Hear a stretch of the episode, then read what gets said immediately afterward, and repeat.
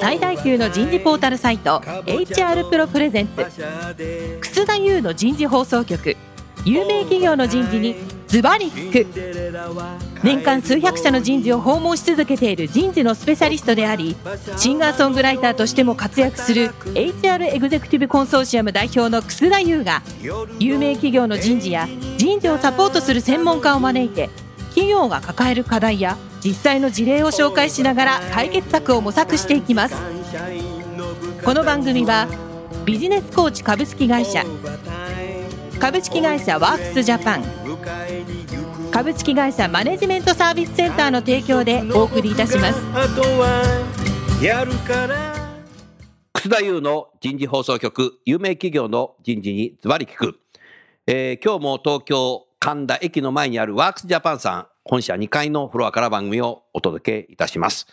先週先々週からお送りしているテーマ通年採用に取り組む採用チームの変容ということで今日は第3回目通年採用に対する管理ツールとは後半になります。早速ゲストの方をご紹介いたしましょう。三井住友海上相生生命保険株式会社人事総務部人事グループ副長の辛坊博人さんです。辛坊さんどうぞよろしくお願いします。よろしくお願いします。株式会社全期限社長室室長の石丸新平さんです石丸さんどうぞよろしくお願いしますよろしくお願いします。最後に今回のスポンサーを務めていただきます株式会社ワークスジャパン IT ソリューション部コンサルティング課課長の小島克弘さんです小島さんどうぞよろしくお願いしますよろしくお願いします。さあ辛坊さんはい。この管理ツールはい。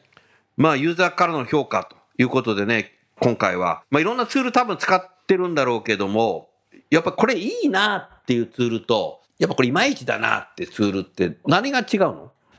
えーまあ、使っていると制約があったりとか、いろんな流入経路から来るのに、あとそれはちょっとあの、対応できませんねみたいなところの制約があったりするのは、あの、この今採用の環境の中ではかなり不便に感じますね。ああ。それは買う前に分かることそれとも買って使っててできないのって言った時できないって言われてるどっちなの多いの？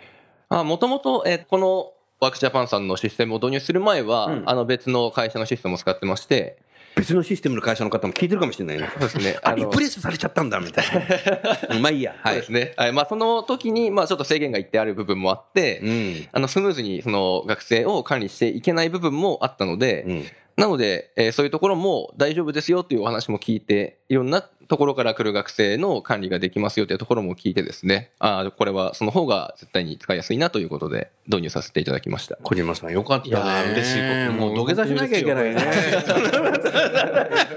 いやいや、だからね、ワークスジャパンさんは僕もさ、古くから知ってる会社だけどさ、完全ユーザー目線なんだよね。ありがとうございます。うん、マーケティングしてんだよね。うん、プロダクトアウトじゃないんだよね。やっぱ本当にね、採用担当者ともね、何十年も付き合って、特に御社の社長なんかさ、もう30年以上さ、はい。この業界にいるわけじゃない。そうですねよよく知ってるはい。し、時々あの、ご飯ごちそうになるから言うけどさ、みたいな。やっぱりね、本当よく知ってるよ。うんうん。で、やっぱそういう企業じゃないと、やっぱ生き残らないね。うん。これからはね。うーん、なるほどな。そういう中で、石丸さんの会社のツールはどうなの？ユーザー目線で。そうですね。ダメだ、プロダクトアウト的な話しちゃう。まあ、ユーザーさんっていうのがあの2つあって企業さん側とあとはまあ候補者さん側ということで学生さんだったりあ学生さんもそうこの両方あるんですけれども、うんそこに関してはやはりあのこだわりを持ってやらせていただいている素晴らしい。ますね。うんあの特にやはりですねあのアプリをこうダウンロードしてやらないといけないとかってやるとこう手間が増えていくとだんだんこうなんていうんですかね会える率が下がっていくっていう問題がありますその、それだけでな。はい、ん。なのでやっぱり動線一つ一つにダウンロードするとポイントもらえるんならやるけどね。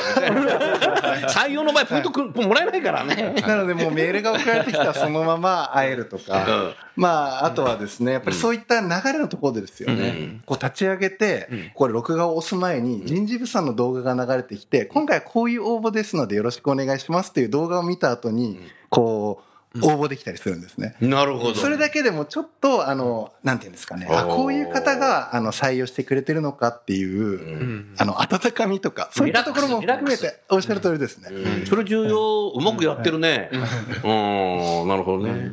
あ、でも今、なんていうの、飯島さん言ってくれたけども、学生の目線ってあるね、ツールの使いやすさって。うんワークジャパンさんのやつは学生さんからの評価、評判ってどうなの？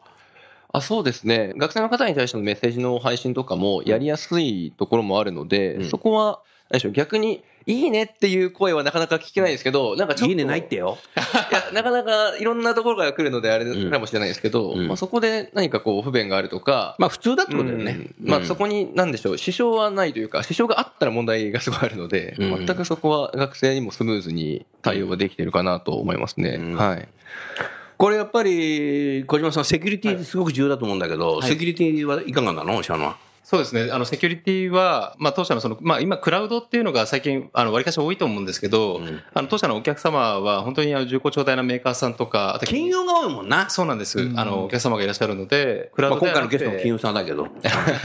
はい。あの、あえて物理サーバーということで、うんあの、データセンター化して、あの、管理してますうね。ん、なるほどな。うん。それも重要だね。うん。何かさらにさ、この管理ツールのみならず、その映像のね、はい。全期限さんもいらっしゃるけども、他にもいろいろツール使ってらっしゃるだろうけど、はい。いかがですか？まあそうですね。他のツールですと、何でしょう、中途とかの、まあ私は基本新卒メインなんですけども、はい。中途とかになるとですね、その、候補者に対してのアプローチの仕方がちょっと手間だったりとかすることも、まあ具体的にどういうこと？ですね、その、なんでしょう、私が、その、まあ、たまたま使ったものは、その方に対しての、まあ、メッセージを送る一つに対しても、ちょっとこっちのこう手間が多いというか、選択するものが多くて、そこから選んで、みたいなところの手間が結構多くてですね、こっちがこう何か活動するのにちょっと億劫になるというか、億劫になる。ちょっと大変だなっていうのがあってですね。はい。そこは、もうそういう、そういうことがないので、今使ってるその新卒の方のワークスジャパンさんのシステムの方は、うんもう選択して、もうメッセージ選択してもう送る、もうほとんど手間がないので、うん。簡単にできてるので、それはちょっと手間だなっていうのを最近ちょっと感じたところはありましたね。うんはい。採用担当者あなた一人じゃなくて何人かいるんだけど、はい。まあ、共通にそうやってみんなで使って、あそうですね。はい。共有してやってるって。はい。なるほどね。うん。エントリーシートなんかものすごく多いでしょ。エントリーしてくる人。あ、そうですね。数多いですね。はい。全部読んでんの？あの、私は絶対に、うんと、全部というか、まあ死亡理由は全部目を通します、私は。死亡理由、理由だけ？は、私は、私が見るのは死亡理由のところだけですねうん。私は死亡理由を全部目を通すというところでやってます。うんはい。いい死亡理由と、はい。いまいちだなっていうのも分かるわけだ。いまいちだなって、まあ、あの、ちょちょっとラジオで言えねえか。これは、これ見たことあるな、みたいな。これ、どっかから持ってきてるよな、みたいなのは、あ、ココピペね。はい。っていうのは、あの、見たらもうわかりますね。目利き聞いてんだよね。なるほどな。はいわかりますねそれはうんエントリーシートを AI で全部はい判断してしまう会社ってものすごく今増えてるんはい。ですよね。はいで、そういうことをあのセミナーでアピールする会社もあるけど、うんうんそんなの言うことじゃないだろうって言わない会社もあるんだけど、はい結構使ってるよみんな。そうですね。そこあんまりやらないんだ。あまあそこはでも考えてもいいとは思ってまして、うん。まあ実際当社もエントリーシートで、まあ切っていくという言い方もあれですけど、っていうよりも、まあその学生に会って話を聞きたいっていう方が、どちらかというとメインなので、うん、まあなので、そこの手間はあまりかけずにできる方が、より学生に会って時間を使う方が、うん。学生にとってもいいし、我々にとってもいいと思ってるので、そこは考えていった方がいいかなとは思いますね。なるほどね。うん少し話題変えて、石村さん、例えば御社のシステム、仕組みだと、学生に課題与えて、それをなんかプレゼンして映像っていうのはなんか見れるの？あおっしゃる通りですね、うん。あのテキストの設問もできますし、んうん。あの自己紹介だったり、課題を与えて、そこに対するあうん。の回答っていう動画でも結構ですね、みんな送ってくる？あ送ってきますね、あの逆に言うと、もちろん動画を送ることに抵抗感ある学生さんだったり、応募者さんもいるとは思うんですけれども、送られてきてる分に関しては、すごくあの意欲の高いうん応募が多くなりますね。確かにそうだよな。はい。企業さんで言うと、やはりあの一次面接が、要するにエントリーシートだけで、やっぱり判別できないというか、いいと思ったけど、会ってみると、なんていうんですかね、合わなかったとか、まあ、あるいは悪いと思ってた、落ちてた中に、実はすごく合う方がいるっていうケースってあると思うんですけども、その0.5次面接のような位置づけで動画があると、本来は落としていたけれども、お会いすることができたっていうのは、そういう使い方が非常に多いかなと思いますね。なるほどね。うん。それはいいね。うん。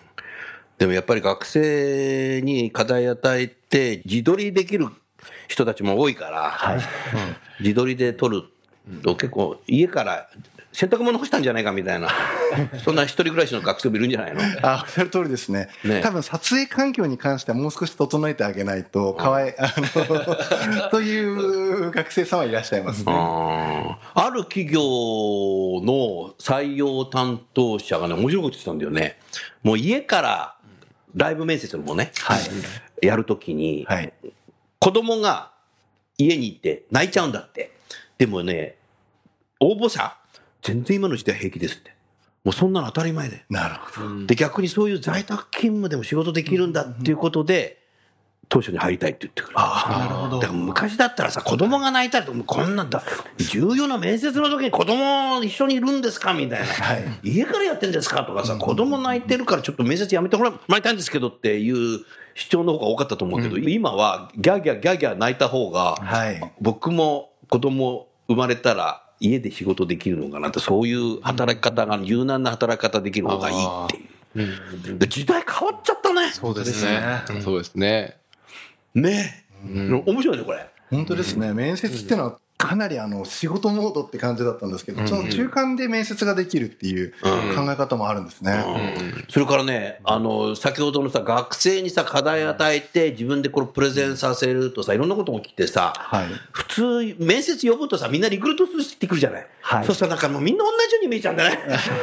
何百人も、何千人も会うとさ、誰だったっけなみたいな、そういうこと言っちゃいけないんだけど、はいでも映像だとみんな普段着じゃない。そねの人ね、特徴分かるとね、わざわざ映像送ってくるのさ、リクルートスーツ着てやってくる人いないと思うんだよな。そうですね。あの、やっぱりあの、いろんな業種によって使い方は変わると思うんですけれども、やっぱ接客業だったりとか、例えばファッション関係、アパレル関係とかの場合は、むしろあの、プライベートの方が大事なんですね。なるほど。ういったあそこの洋服着なくてもいいわけね。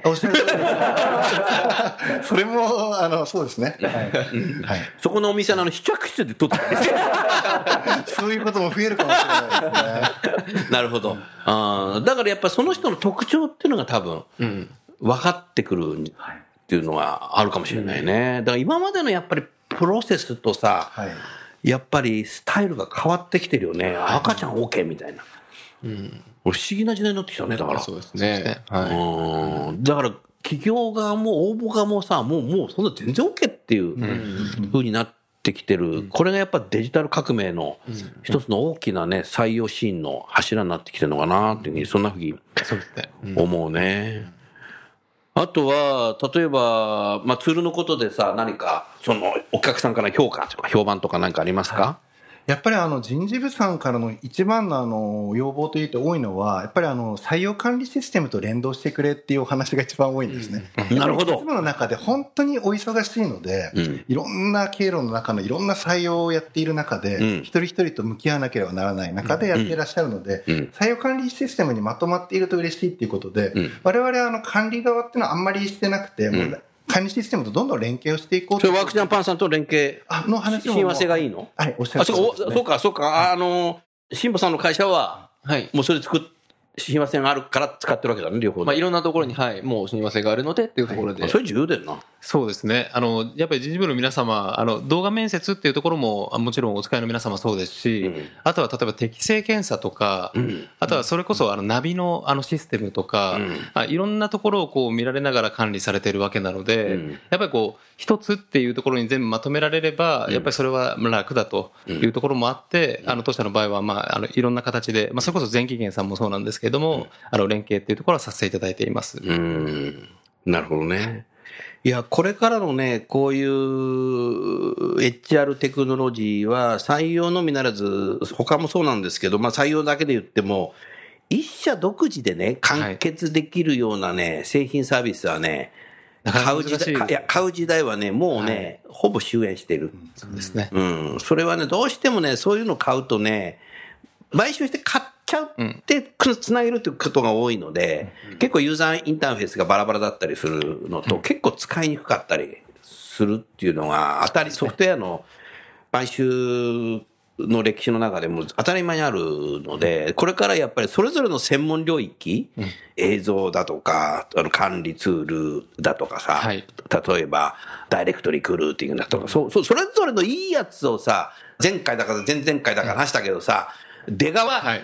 出川サイクル。サイクルな？はいあれでさ、do でまずやってみてさ、繋がんねえんだったら繋ぐやつにしようとかさ、そうですねいった形にしていくっていう、トータルコーディネート力が僕必要なんじゃないかなと。そうですね。うん。だからさ、初めて就職活動する人とかさ、初めて社会人になる人はさ、スーツ屋さんに行ってさ、もうあのネクタイからワイシャツからスーツからさ、靴から靴下からさ、全部同じ店で買うじゃない。でも今そうしないだろ？そうだよね。わかんないからそれで買うんだけど、だからわかんない時代はす一つのところで買えばいいんだけど、もうそうじゃない。えでしょ？ねそう思います。もう街歩いてて、すぐ、常にドゥじゃん。試してみます。ダメだよ。それで自分でコーディネートしていくわけじゃない。はい。ねえ。だからやっぱそうそういうふうになってきてるので、こういう採用ツールも多分、do でスタートしてさ、いろんなものをこう、つなげて、使いこなすっていうので、どれが一番いいか、当社に合うか、っていうのがやっぱり重要はい。だなというふうに、そんなふうに思うね。うん、なるほどな。小島さん、まだまだ時間あるけどさ、はい。他にもあなたのとこなんかいいろんなの持ってるじゃない？リファラルのツールとか。そうですね。あの、社員様の方から例えばご紹介いただいて、あの、いい方がいますって言ったときに、うんその社員様が QR コードを持っていただいて、うん QR コードからご登録いただければ、うんあの、全部同じところに、あの、ナビからの応募者と含めて、あの、1個にまとまるっていうところの機能とかは、あの、ご提供させていただいていますね。してた？ああの QR コードいろんなところでこう作って、それぞれのこうイベントとか、別のこうイベントとかその経路とかで QR コードいろいろ作ってうん。管理させていただいてますね。おー。我々あの。はい。主には、その、例えば外部のイベントとかに出られた時うん。に使われるようなあのものなんですけれども、うん。本当に人事の皆さんも本当に1年間の中でいろんな学内セミナーとか外部のイベント出られますので、あるよね。もう地方巡業してる人多いよね。まあやっぱり3月トラさんみたいな。そうなんですよ。うん。なのでその期間中はやっぱりいろんな形でこう学生さんから紙とかで、うん。あのまあ、預かって、個人情報っていうのを紙で管理していくっていうところの、まあ、一部リスクもやっぱり含まれてますので、まあ、そうではなくてもあった時にそのまますぐご登録いただけるっていうので、まあ、そういった機能を、まあ、あのシステム的には提供していますね。それすごいね。それいいね。はい。なのでいろんなイベントでそれ用のを持って、じゃあここからお願いしますみたいな形で。はい。うーん。ものすごい便利。そうですね。働き方改革だよね、それも。うん。それもやっぱ使いこなしていかないと。そうですね。やっぱりあの学生さんから見てもですね、例えば人事の皆さん、例えば紙を預かったとして、あの何かしら例えば次のご案内っていうのに1日とか2日ぐらい時間がやっぱり空いてしまうっていうところもあるので、うん。まあ、そうではなくて学生さんがそのまま登録したら、うん。あの次のお知らせに続くっていうところが、まあ、すぐにこう学生さんに対して答えられるっていうところに関しても、うん。まあ、学生さんからしてみるとせっかくあったので、うん。あ今日あった企業さんからあのお知らせ来たなっていうので次の選考に行けるっていうところがあの一つメリットかなというふうには思います、鉄は熱いうちに売っちゃおうと。おっしゃる通りです。そうですね。それあるよね。なんか、一週間ぐらい経ってやったらさ、あれ、ここ、どこだっけ？みたいな。でもそういうのあるじゃん、時々さ、我々でもさ、あるよね。なんか買った時に、一週間後になんかアンケート書いてください俺こんな商品買ったっけ？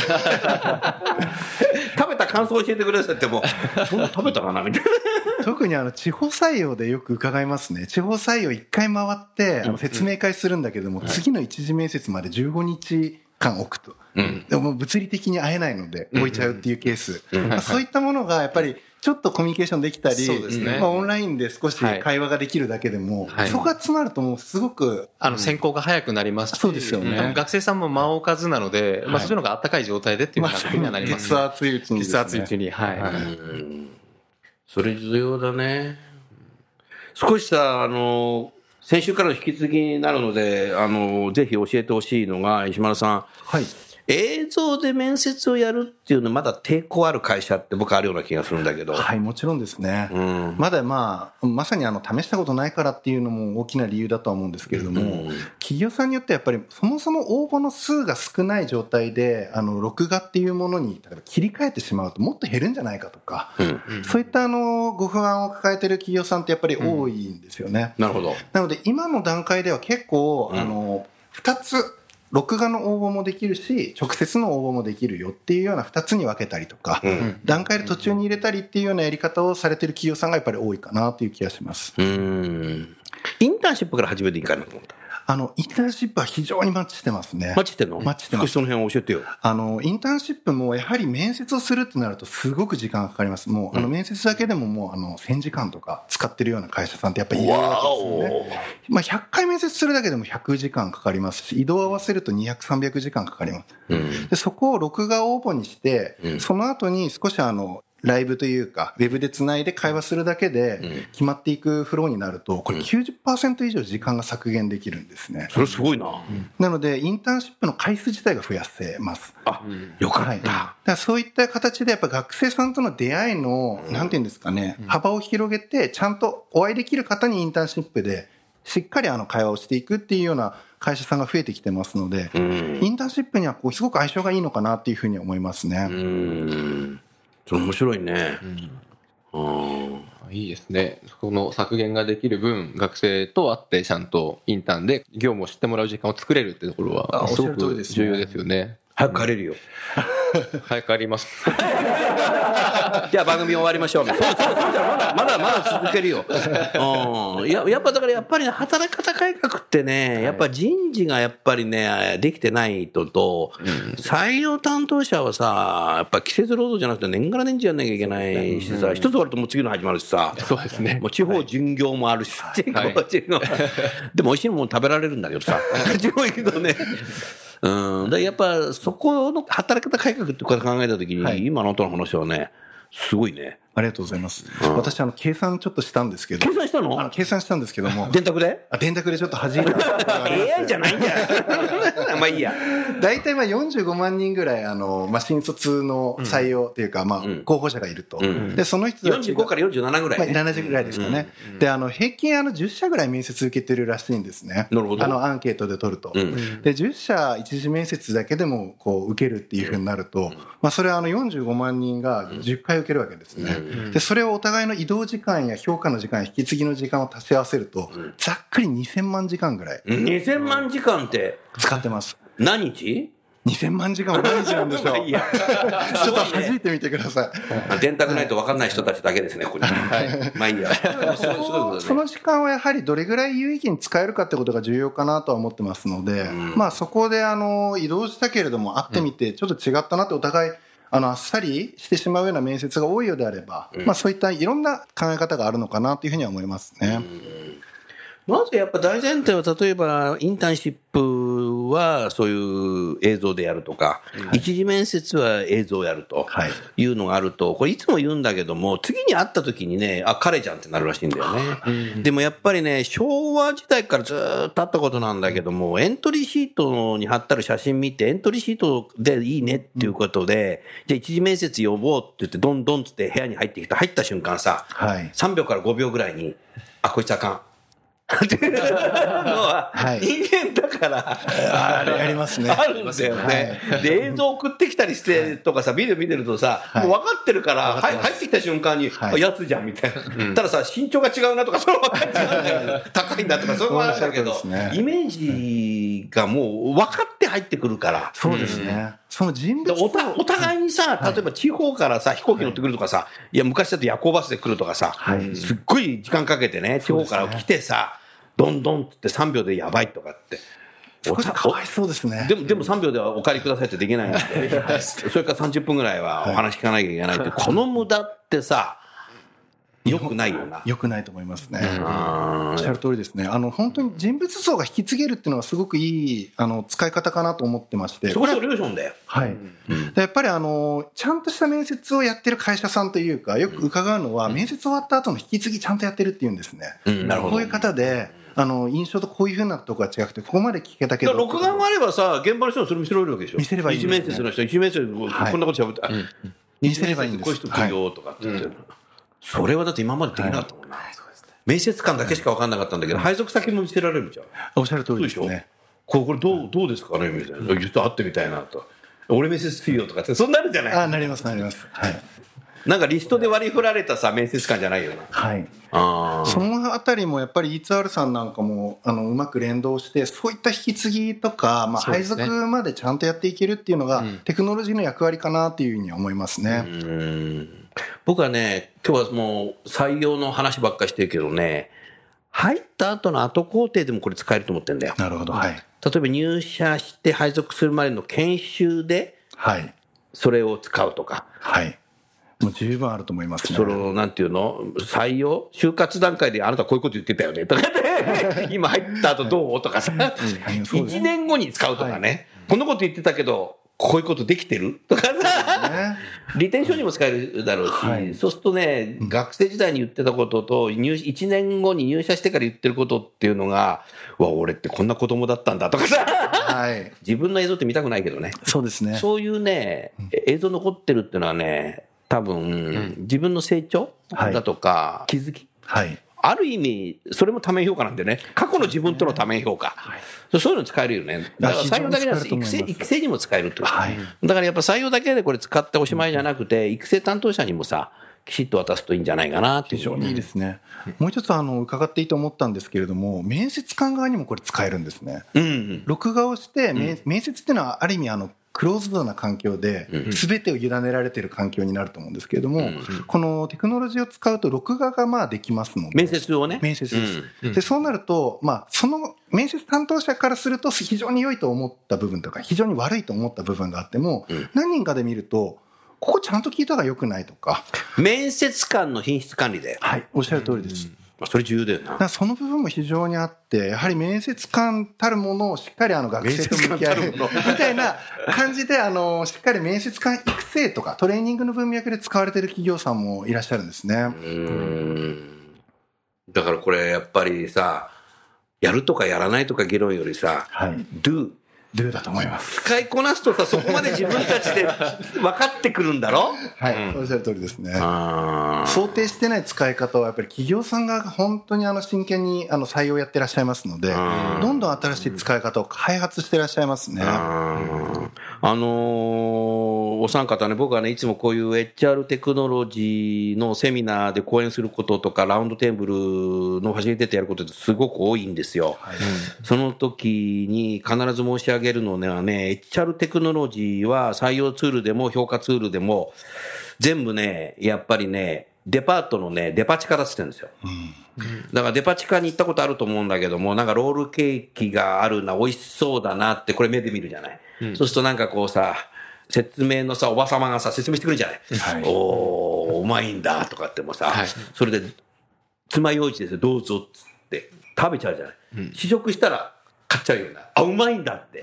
うまいかどうかっていうのは食べてみないと分かんないんだよ。はい目で見てもなんか、美味しそうなんだけども、でもまだ買う気になってない。はい説明聞いても、お有名なそういう人が作ったんだって聞いても、その人知らねえな、みたいな、あるんだけど、一口食べた時に、あすみません、3個ください、みたいな。だから人間ってのは五感があるから、HR テクノロジーはね、二感じゃダメだよ。目で見ただけとか、はい。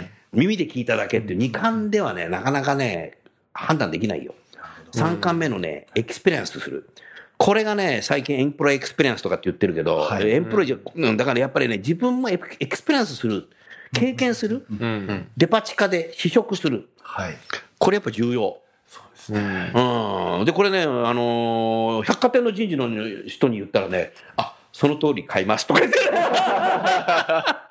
そしたらさ、ある化粧品メーカーの人事の人がこれ言ったらね、はい黒田先生、あの、百貨店のデパートの1階はね、五感ですよって言われた。え？と思ったら、化粧品は女性にさ、口紅つけてさ、匂い嗅んでさ、あ、いい匂い。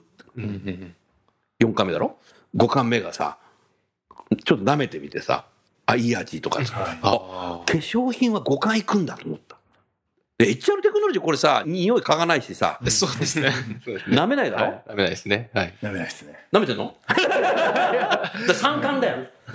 だからやっぱ do, do ってこと考えたときに、やっぱ do をさ三冠でやる？だからね、デパ地下でいいよ。化粧品広場じゃないんだよ。うん。デパ地下に、でいわゆる、だからだって車だってそうじゃない。去年ね、あの、日産の新車買ったんですよ。で、妻に買ってあげたんですよ、僕。すごいね。僕はもう高齢者なんで免許を返納しちゃったんだけど、返納したと同時にね、妻に新車プレゼントしたんですよ。で、僕はね、日産のジュークがいいよってね、試乗会行こうよってさ、なんかもう妻もいろいろ言ってたんだけど、乗っちゃったら、あ、これいいわとかっつって。三冠だろ？はい。セールスマンから説明も聞いて、パンフレット見て、実物見て、目で見て、み耳で見てるだけじゃまだ判断できなかったんだけど、はい。セールスマンが、じゃあ市場今日できますよとかって乗ってさ、俺は後ろの席にいたんだけどさ、はい。どうするこれって言ったら、いや、これ運転しやすい、これいいわ、これにしますとかって。払ったの俺だけどさ。だって自動車のセールスなんて絶対そうなの試乗会で。そうですね。そうでしょ、パンフレット見てこれくださいって人多分いないよな。ないですよねいるかもしれないけどね、お金持ちは。あなたみたいに。うん。だからやっぱね、この世界って多分それ重要なんじゃないかなっていうお思ったけども、いかがですか？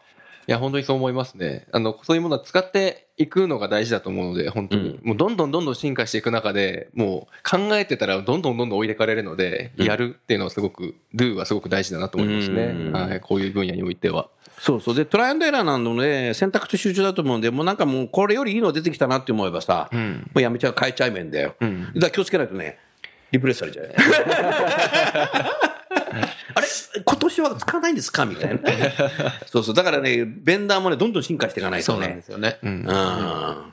それで切磋琢磨で業界も出てできてくるし、勝ち残っていけるというふうに思うな。だそういう意味ではワークジャパンさんの鶴も、これで安心しちゃダメだね。いや、そうですね。なので、1年に今2回、あの、バージョンアップをかけてるんですけど。やってんの？そうなんです。それはもう、やっぱり、あの、辛坊さんおっしゃったような、新しいものがどんどん増えてきてるので、うんまあ、そこをなんか取り入れたり、まあ、最近だと LINE をやったりとかっていうふうなところとかあ、もそ、れもやってんだ。やっぱりやっていかないと、やっぱり追い抜かれてしまうっていうところがあるので、おまあ、そこはやっぱり一番大事にしていますかね。うん。はい、ありがとうございました。それでは、今日はこのぐらいにしましょう。来週は最終回ということで、進化する通年採用の行方。今後どうなっていくのかなっていうのもね、少し、今週も少し話してしまったかもしれませんけども、継続聞いていただければと思います。最後にゲストの方をご紹介して番組を終わりましょう。三井住友海上、IO 生命保険の陳保さん、全期限の石丸さん、ワークジャパンの小島さん、どうもありがとうございました。ありがとうございました。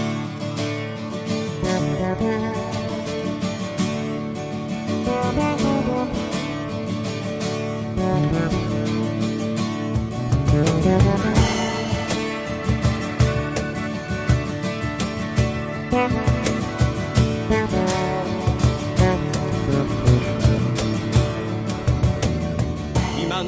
日のお話はいかがでしたか？楠田優の「 The Times Will Change。時代は変えられる」とともにエンディングといたします。この番組は日本最大級の人事ポータルサイト HR プロのウェブサイトからもお聞きいただくことができます。HR プロでは人事領域で役立つさまざまな情報を提供しています。ご興味がある方はぜひウェブサイトをご覧ください。この番組は人と組織の生産性を高めるビジネスコーチ株式会社。企業の人材採用支援キャリア支援を通じて人と企業の持続的な成長と価値創造に貢献する株式会社ワークスジャパン。企業の人材戦略人材育成のプロフェッショナルカンパニー。株式会社マネジメントサービスセンターの提供でお送りいたしました。それでは来週もお楽しみに。